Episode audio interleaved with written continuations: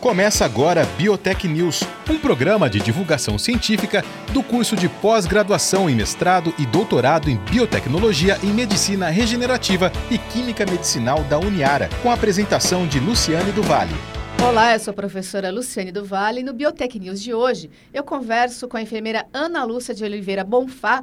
A Ana Lúcia defendeu o mestrado dela em julho de 2017 e ela trabalhou com modelos de ratas que foram induzidas à síndrome do ovário policístico e realizou estudos em vivo e in vitro né? E a gente vai conversar, eu vou conversar um pouquinho com ela sobre o mestrado dela, sobre essa pesquisa que tem muita relação e muita importância, né, para a saúde é, da mulher e é uma área bastante complicada porque impacta né, a vida da mulher em várias, em várias frentes, né, não só na questão da, da fertilidade, mas em outras demandas também da saúde da mulher. E me corrija, Ana, se eu já comecei falando bobagem aqui em relação ao seu trabalho. Pode então, deixar. primeiro, queria começar é, parabenizando né, pela defesa do, do mestrado, é, agradecendo a sua presença aqui no programa Biotech News. E acho que a gente já pode começar falando exatamente do, do seu trabalho. E eu já adianto pedindo para que você explique, porque normalmente eu tenho essa preocupação aqui no, no Biotech News, como a audiência é bastante heterogênea, às vezes as pessoas têm certas dúvidas dos trabalhos feitos em animais, especialmente em ratos, têm essa dificuldade de entender como é que uma coisa pode impactar né, um, um, ser humano. Mais uma Sim. vez, muito obrigada pela sua presença aqui no Biotech News. Bom dia, eu que agradeço a chance de estar aqui conversando com você. É, o meu trabalho foi é, na área de medicina regenerativa, aqui na Uniara, na biotecnologia. Foi uma coisa muito interessante trabalhar com a síndrome do ovário policístico, porque é, inclusive tem o nome de síndrome, porque ela é uma uh, doença que afeta, tem muitas.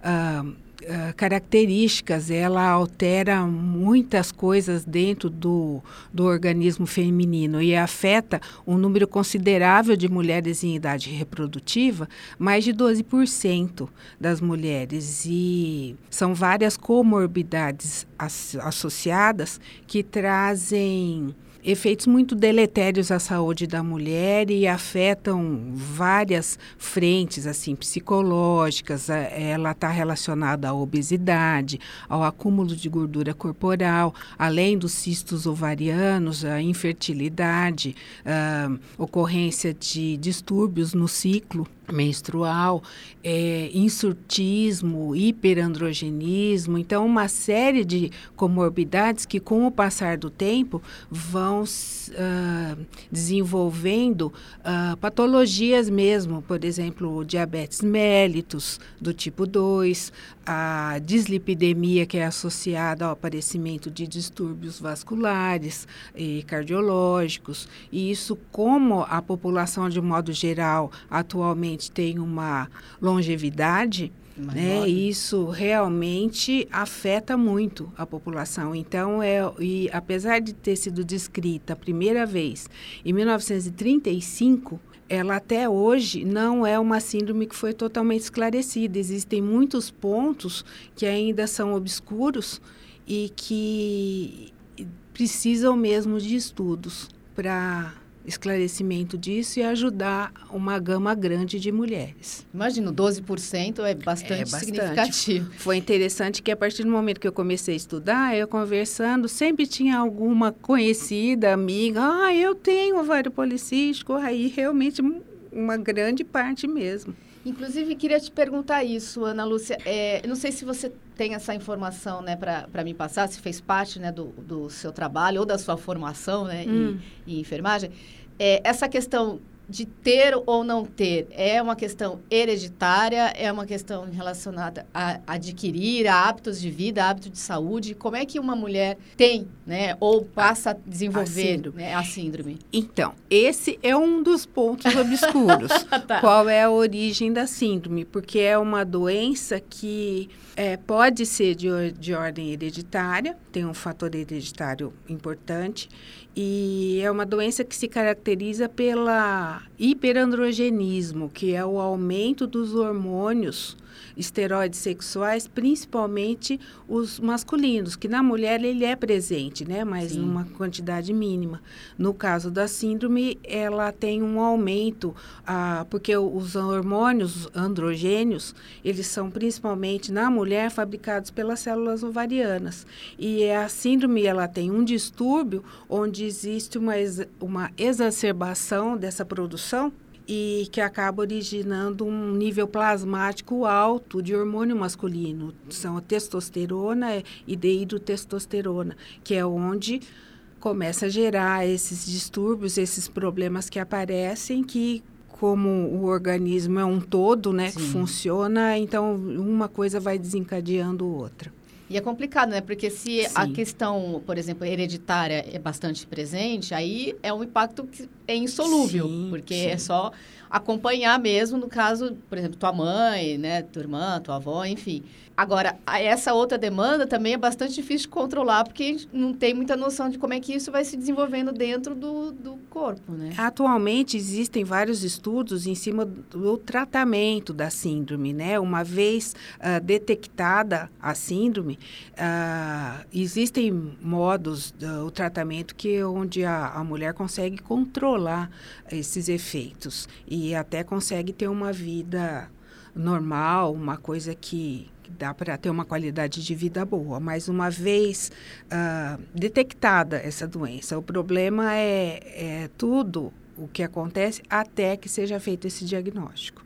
Entendi. E Ana, tem alguma relação? Não sei se eu vou falar uma grande, fazer uma pergunta muito nada a ver, né, de, de leigo para você. Essa questão que você falou dos hormônios, né, dos hormônios masculinos, enfim, dessa hiper né, exposição. É, tem alguma relação com a questão dos anticoncepcionais, por exemplo, desses hormônios, ou não, não tem nada a ver? Não, inclusive um dos tratamentos é tratamento com anticoncepcional, né? Tá, mas para ah, tentar equilibrar um pouco. Isso, mas o, o meu trabalho especificamente não focou na síndrome. A síndrome foi um nós pegamos a síndrome justamente porque ela é uma doença que proporciona essa exacerbação de hormônios uh, masculinos, né? o hiperandrogenismo no organismo.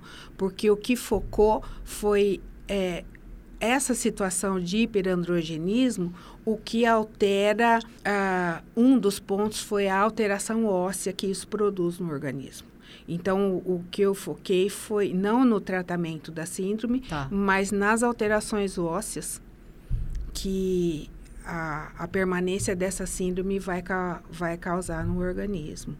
Então, o que nós fizemos foi que, com o passar do tempo, Uh, já vários estudos mostram que, com o decorrer do tempo, muitas mulheres desenvolvem osteoporose e alterações ósseas. E o estudo foi em cima disso. Por que disso? Porque, qual é a relação dos hormônios esteroides sexuais com o metabolismo ósseo? Entendi. E aí é, é, curioso, né, e bastante interessante, inclusive, porque eu acho que nunca se pensa num primeiro momento, talvez, que o desenvolvimento da, da osteoporose poderia ser derivada dessa síndrome. Eu acho que, num primeiro momento, esse diálogo não existe. Sim.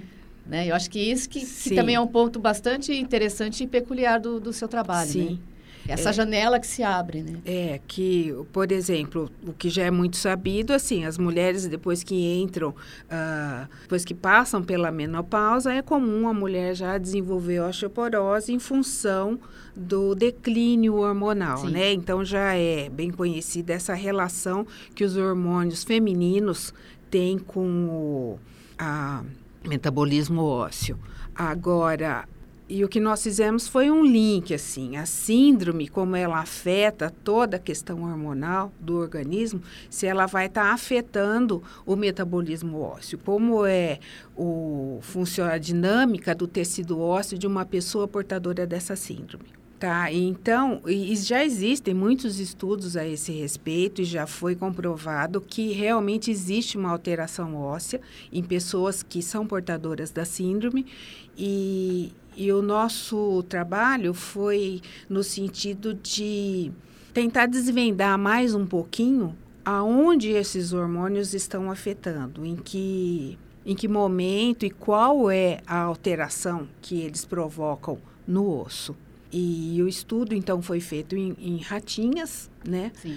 Que nós induzimos, uh, com injeções de hormônio, nós induzimos a síndrome do ovário policístico nas ratas. E, e aí foi feito um estudo em vivo nesses animais, onde foram avaliados a dinâmica, a, a biofísica, a biomecânica do, dos ossos desses animais. E aí depois num segundo momento, foi feito um estudo in vitro, onde foram coletadas as células tronco dos ossos, do fêmur dessas ratinhas e, e cultivadas em cultura para que se desenvolvesse os osteoblastos, né, que são as células precursoras uhum. do tecido ósseo, para estudar a dinâmica e o funcionamento dessas células sempre comparadas com um grupo controle.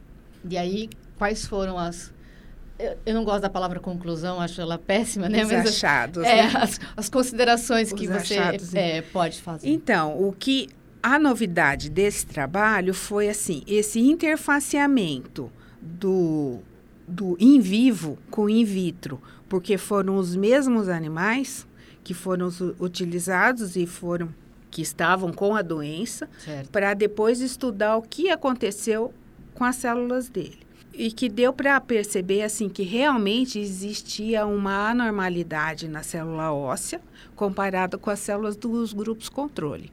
Então as células uh, das, das ratinhas que foram tratadas com esse hormônio, que tinham a síndrome, elas tinham uma viabilidade menor, uma taxa de mineralização óssea menor do que as ratinhas do grupo controle.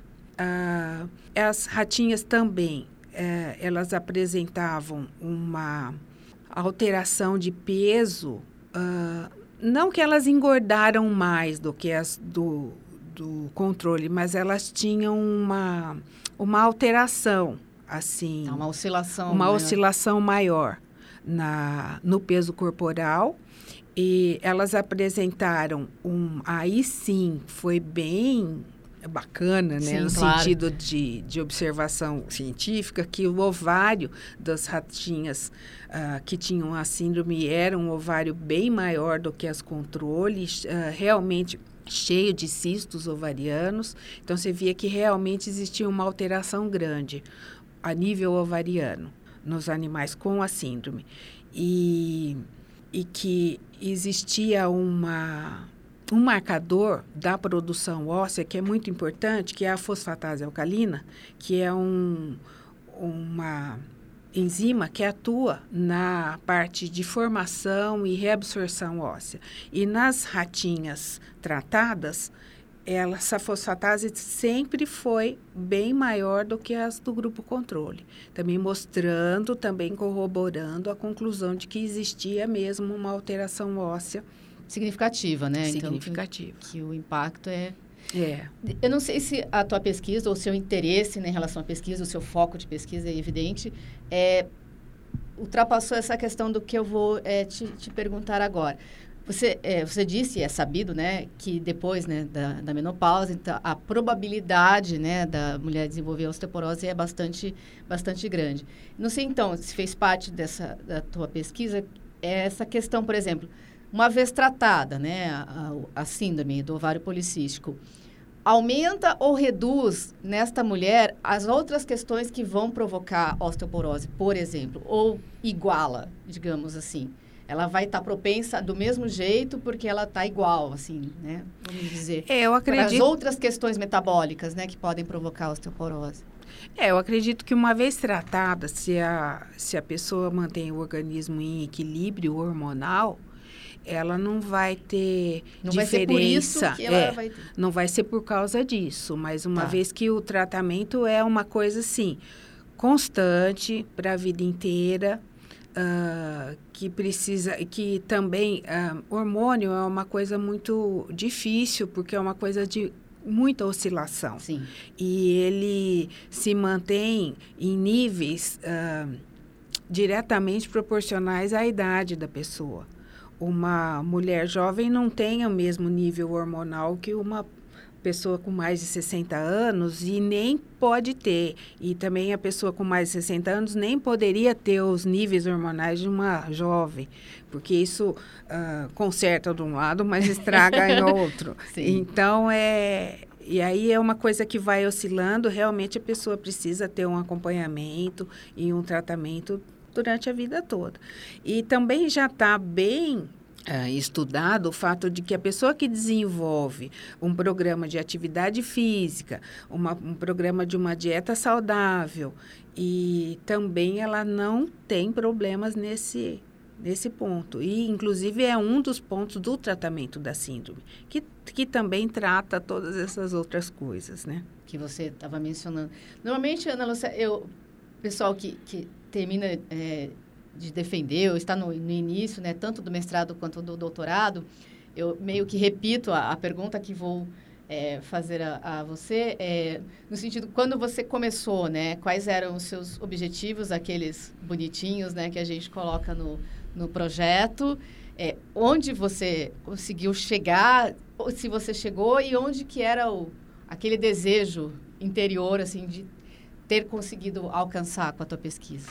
Olha. Ou é... se realmente foi tudo alcançado, e, enfim. Olha, foi bem interessante assim, porque eu conheci o professor Luiz Henrique, o meu orientador, né, que é uma pessoa maravilhosa, me ajudou muito, é uma pessoa assim que, inclusive na nos agradecimentos, na introdução da, da minha dissertação, eu coloquei que eu, mais do que um orientador, eu encontrei um amigo e uma pessoa a quem seguir como exemplo. E isso não é assim, é verdade, tá. é verdade mesmo. É uma coisa que eu falei de coração, porque isso foi uma, gran, uma das grandes coisas boas. Conquistas. Nessa, né? Uma das grandes conquistas, assim, e que abriu um mundo de. O mundo da pesquisa é uma coisa que eu não tinha familiaridade e que eu me interessei muito.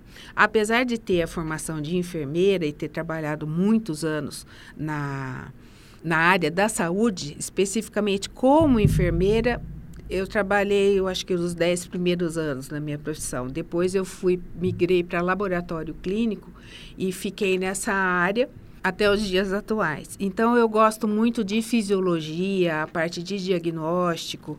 Eu acho uma delícia estudar isso e compreender o funcionamento do organismo humano, né? Que a natureza é, é uma fantástico. coisa, é uma coisa perfeita mesmo. Você sente a presença de Deus, assim, a hora que você entende como é complexo e ao mesmo tempo muito simples, Sim. né? E então, esse foi o grande, o que me levou para fazer o mestrado foi esse interesse em continuar estudando, em aprender mais e, e eu achei que foi muito bom, eu me realizei mesmo muito nisso, me dediquei. O fato de ter conseguido os resultados muito bons, foram muitos resultados, também me fez muito feliz. É uma coisa que eu realmente não esperava que a coisa se abrisse, esse leque de. E como abre um leque imenso né, de, de situações e de, de novas possibilidades, agora tem a possibilidade de um doutorado aí, e vamos que vamos, vamos continuando. Eu, eu tenho 56 anos de idade, é uma coisa que para mim uh, é muito bom no sentido de que eu me sinto muito jovem. Isso me ajuda muito, sabe? Tipo, nossa, como a vida é continua. Tem as, a, o pessoal da minha da minha faixa etária, a maioria já está aposentando, já está parando e eu tô querendo continuar, fazer o doutorado, querendo continuar nisso porque eu acho que é uma coisa infinita, a parte de conhecimento humano, enquanto você pode ir conhecendo e, e, descobrindo coisas que ajudam no tratamento, tantas pessoas são afetadas com isso, é uma coisa muito boa, muito gratificante mesmo. Em relação a, ao tema, quando você né, procurou para realizar o mestrado, você já tinha essa proposta de tema? De onde ele surgiu? Não, não. Eu queria trabalhar com medicina regenerativa, como é a pós-graduação é em biotecnologia, a, a, a VEDET da área são as células tronco, né, essas, essas próteses. Então, uh, eu tinha, não tinha nada específico, mas o que me trouxe, assim, o que me trouxe para cá foi trabalhar com alguma coisa nesse sentido. E aí, conversando com o professor Luiz Henrique, ele meio que me convenceu a estar tá trabalhando com a síndrome, né, e essa dinâmica óssea. E foi muito legal, e eu gostei muito disso. Que o professor Luiz Henrique, ele é fisiologista, né, ele é uma pessoa muito boa nessa área e é uma coisa apaixonante, foi que eu fiquei muito feliz. Bom, tá certo. Então, já vou estender o convite para quando você defender o doutorado. Calma, voltar aqui falta. e contar para nós é, como é que foi o seu, o seu doutorado. E mais uma vez, então, eu gostaria de agradecer a Ana Lúcia de Oliveira Bonfá. A gente no Biotech News hoje conversou um pouquinho sobre o mestrado que ela defendeu, que ela trabalhou com a questão da síndrome de ovário policístico, né, e nas atividades ósseas. Ana Lúcia, parabéns e mais uma muito vez muito obrigada. Obrigada, Luciane. Você ouviu o Biotech News, um programa de divulgação científica do curso de pós-graduação em mestrado e doutorado em biotecnologia em medicina regenerativa e química medicinal da Uniara.